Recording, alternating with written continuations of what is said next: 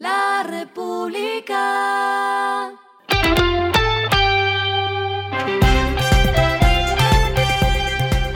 Al final de la jornada, esto es lo que debes saber sobre el comportamiento de los negocios, las finanzas y la economía. Las movidas de hoy fueron.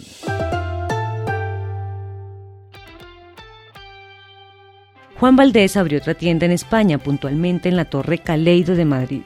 Este es el quinto local de la marca que opera en el país europeo. Este nuevo espacio hace parte del proyecto de expansión de la compañía que prevé la apertura de 120 puntos de venta en los próximos cinco años en España. El local es una terraza café de 20.000 metros cuadrados.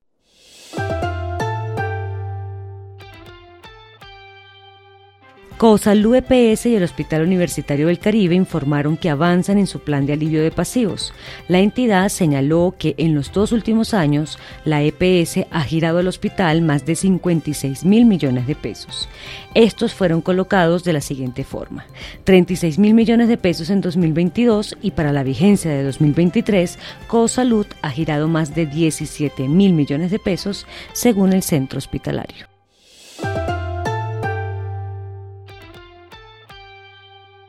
La startup colombiana Rocket5.co llegará al mercado peruano este año y espera completar en toda su operación 50.000 usuarios a través de su página web.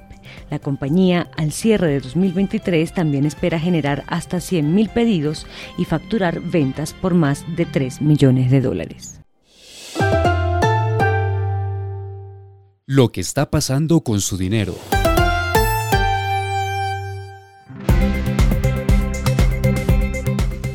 El Fondo Nacional de Garantías lanzó un nuevo producto dirigido a la economía popular que garantizará cerca de 10.000 créditos de hasta 2 millones de pesos con el fin de combatir el gota a gota y demás esquemas informales de financiamiento.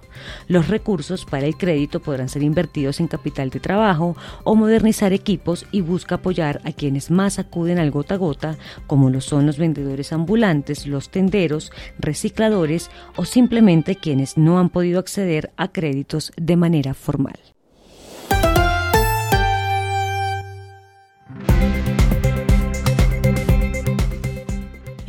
Que debe tener en cuenta. El dólar cerró en 4.528,67 pesos, subió 7,03 pesos.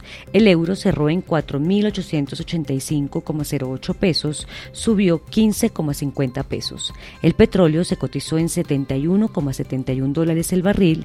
La carga de café se vende a 1.950.000 pesos y en la bolsa se cotiza a 2,28 dólares.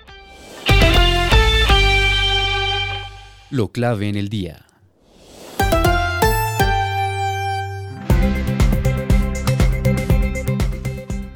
Ayer la Comisión Séptima de la Cámara de Representantes retomó el primer debate de la reforma a la salud en el que se aprobó el grueso del proyecto con 93 artículos que sumados a los 24 avalados en sesiones anteriores ya suman 84,2% del total del articulado, esto es 117 de 139 artículos. De esos 93 artículos avalados, solo 31 tuvieron modificaciones, mientras que el resto se aprobó sin cambios tal como se radicaron en la ponencia Ahora solo quedan 22 puntos por discutir y votar. Uno de los artículos clave que se aprobó fue el 60, que habla de las funciones de la entidad administradora de los recursos del sistema de salud, en este caso la ADRES. Con esto, y de pasar a ser ley, la ADRES será quien administre los recursos del sistema, siendo el pagador único. Podrá hacer los giros directos a los prestadores de salud y proveedores de tecnologías en este tema. También adelantar las transferencias que corresponden a los diferentes agentes.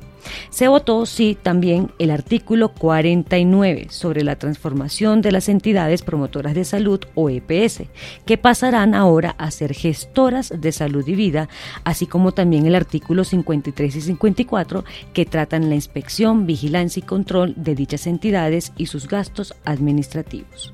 Las EPS entonces tendrán un plazo de dos años para pasar a ser gestoras de salud y vida.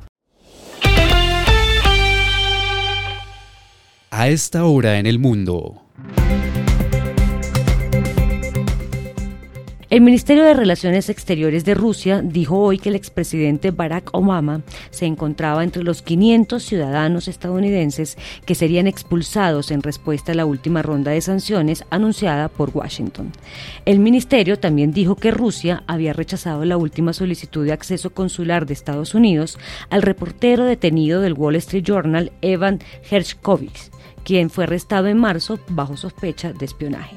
Esta medida fue provocada por la negativa de Estados Unidos el mes pasado a otorgar visas a los medios que viajaban con el ministro de Relaciones Exteriores, Sergei Lavrov, a las Naciones Unidas. Y el respiro económico tiene que ver con este dato. Un estudio de Bitson reveló que los equipos de fútbol femenino que más apuestas en línea reciben son América de Cali, Junior y Millonarios. La operadora de apuestas en líneas también encontró que 65% de las transacciones que se hacen las realizan los hombres, mientras que el 35% las hacen las mujeres, y se ve un crecimiento general de 15% en este tipo de apuestas. La República.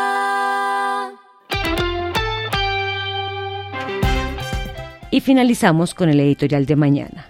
Los campeones en perder sus oportunidades.